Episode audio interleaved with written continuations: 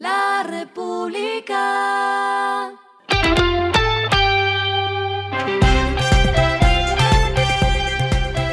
Al final de la jornada, esto es lo que debes saber sobre el comportamiento de los negocios, las finanzas y la economía.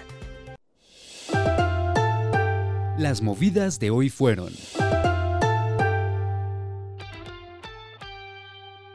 La empresa de energía eléctrica ISA anunció que tendrá tres nuevos proyectos en Perú.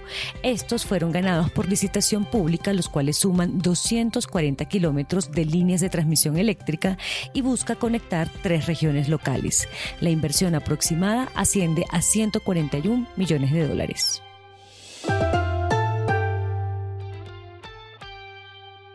La Aeronáutica Civil anunció que Satena tendrá 141 conexiones que permitirán la movilización de pasajeros de áreas apartadas del territorio nacional hacia las ciudades que mueven la mayor cantidad de recursos económicos, con el fin de aumentar el turismo de estas zonas. Entre las nuevas conexiones destacan Barranquilla-Tolú, Ocaña-Cúcuta, Puerto Carreño-Yopal, San José del Guaviare-Mitú, Bogotá-Mariquita y Ocaña-Bogotá.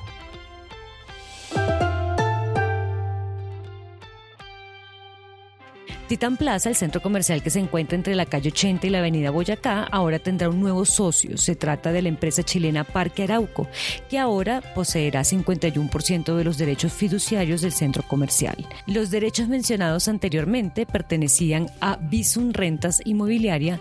El porcentaje sobre el cual tenía propiedad este fondo de inversión colectiva corresponde a 19 mil metros cuadrados de área bruta arrendable. Lo que está pasando con su dinero.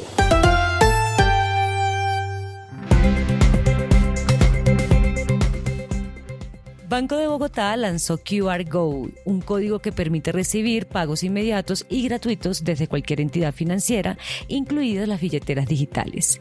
Este no tiene costo de emisión y cuenta con tarifa de 0% para las transacciones realizadas con entidades del Grupo Aval. Para acceder al código, los empresarios deben registrarse en la plataforma de QR Go, llenar el formulario y esperar el contacto de un asesor comercial, quien los acompañará durante todo el proceso de activación.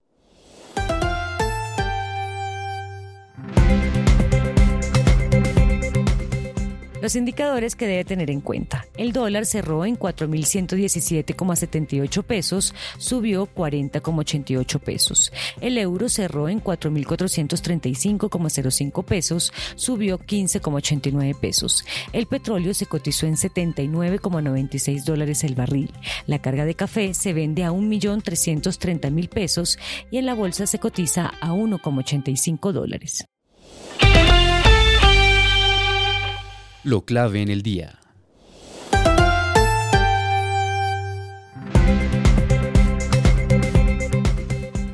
El Ministerio de Transporte anunció que no se realizará el cobro del peaje a los vehículos de carga que transiten por la vía Bogotá-Villavicencio desde hoy viernes a las 8 de la mañana hasta la medianoche de este domingo 27 de agosto. A esta hora en el mundo. La Reserva Federal de Estados Unidos podría tener que subir aún más la tasa de interés para garantizar la contención de la inflación, dijo hoy viernes el presidente de la Fed, Jerome Powell, en unos comentarios que equilibran el descenso del ritmo de alza de los precios con el sorprendente desempeño de la economía estadounidense. El funcionario dejó claro que el Banco Central aún no ha llegado a la conclusión de que su tasa de interés de referencia es lo suficientemente alta como para estar seguro de que la inflación vuelva a objetivo de 2%. Y el respiro económico tiene que ver con este dato. La República. Las integrantes de la selección femenina campeona de España dijeron que se negarían a jugar otro partido hasta que el dirigente de la Federación de Fútbol sea destituido por besar a una compañera sin su consentimiento. El presidente de la Federación, Luis Rubiales, fue suspendido hoy viernes por el gobierno español por el incidente en el que agarró a Jennifer Hermoso, una jugadora española estrella, y la besó en los labios después de la victoria del equipo en la final de la Copa del Mundo. En una reunión extraordinaria de la Federación, Rubiales había insistido repetidamente en que no tenía intención de dimitir por el incidente. La República.